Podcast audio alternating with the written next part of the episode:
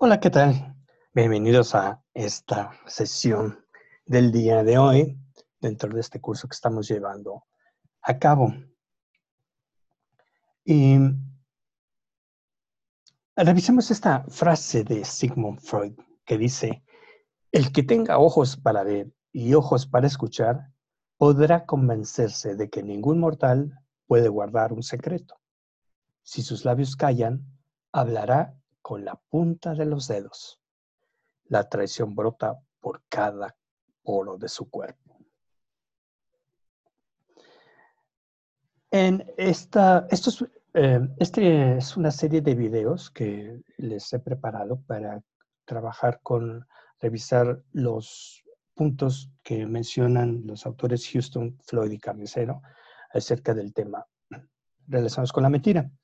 Entonces, este es el primer video y están encadenados con otros que te voy a ir presentando. Entonces, el, tema de este video es obstáculos para detectar una mentira. El primero es creer que la gente no va a mentirte.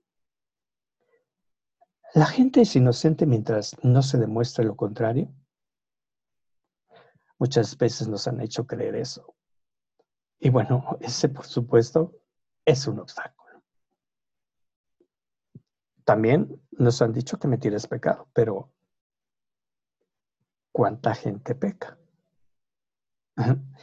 Entonces, ahí tenemos una serie de creencias que nos impiden, ¿verdad?, detectar una mentira, porque esta es algo que nos va a estar impidiendo a nosotros el ver las cosas de otra, de otra manera. Pues hay autores que dicen que los seres humanos mentimos a razón de 10 mentiras por día. Ahora hay que tomar en cuenta que cualquiera te mentirá si cree que eso es lo que más le beneficia. Y es más probable que alguien te mienta si cree que puede salirse con la suya. Pues así somos los seres humanos. Otro obstáculo es sentirse incómodos cuando juzgamos a alguien. Bueno, existe esta cuestión de que eh, no vamos a arrojar piedras si no estamos libres de pecado. ¿Quién lo está? Ahora, evaluar la verdad no equivale en sí mismo a juzgar. Y si permitimos que un juicio se mezcle con el proceso, entonces vamos a obstaculizar nuestra labor y nos estaremos alejando del enfoque sistemático. Otro obstáculo es basarse en mitos sobre el comportamiento. Actualmente hay muchas eh, publicaciones, videos, etcétera, que nos hablan de que ciertos comportamientos nos indican si la gente está mintiendo o no. Bueno, pues ya se ha visto que eso no es realmente y absolutamente cierto. Por lo tanto, no hay que emplearlos para detectar si alguien miente. El otro obstáculo son complejidades de la comunicación. Para averiguar si alguien te miente, lo que normalmente haces es que analizas su comunicación.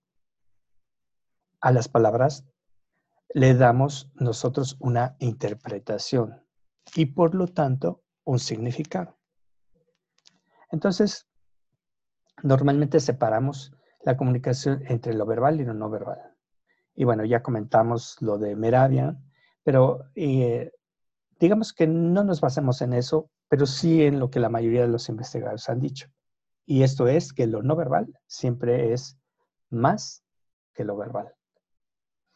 Entonces, si nosotros queremos detectar una mentira basados en esto, la pregunta sería, ¿Estás tú entrenado realmente para detectar todo lo no verbal?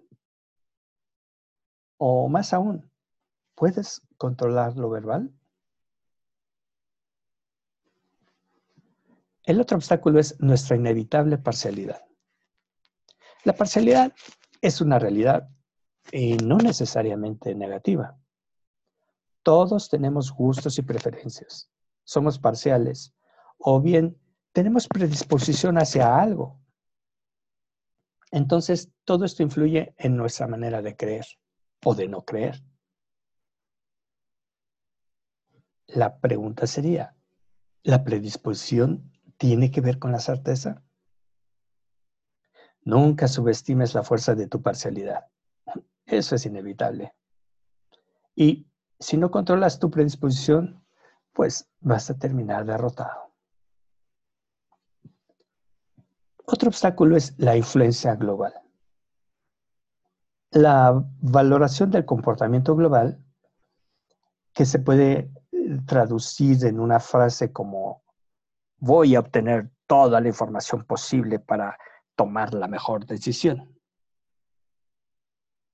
Bueno, los autores dicen que esto equivale a que no se puede beber agua de una manguera contra incendios. Este es un error común, el creer que uno al tener una gran cantidad de información puede tener la mejor, puede tomar la mejor decisión. Entonces, cuando usas la valoración del comportamiento global, estás adoptando una posición de adivinar la importancia de muchos comportamientos que observas, como los típicos de los brazos cruzados, que sea donde mira, que si eh, cruzan los pies, etc. Pero eso no es fiable.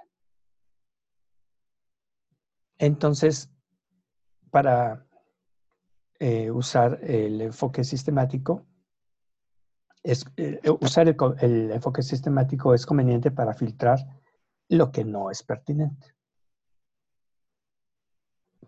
Algunas premisas en este tema son que el comportamiento humano no tiene que ser forzosamente lógico, ni tiene que ajustarse a nuestras previsiones. Lo que a cada uno le parece lógico es un reflejo de sus propias creencias y de su moral. La relación entre el comportamiento humano y la lógica es meramente casual. Entonces, hay que aprender a esperar lo inesperado. El comportamiento humano no se ajusta siempre a lo que a nosotros nos parece inteligente. Y lo que para nosotros puede parecer inteligente no tiene por qué tener valor a la hora de evaluar cómo alguien piensa o actúa.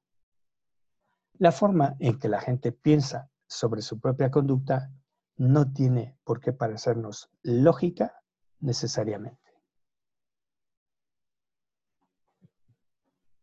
Hay que tomar en cuenta que tan importante es ser capaz de descubrir que alguien no te está mintiendo como ser capaz de descubrir que sí.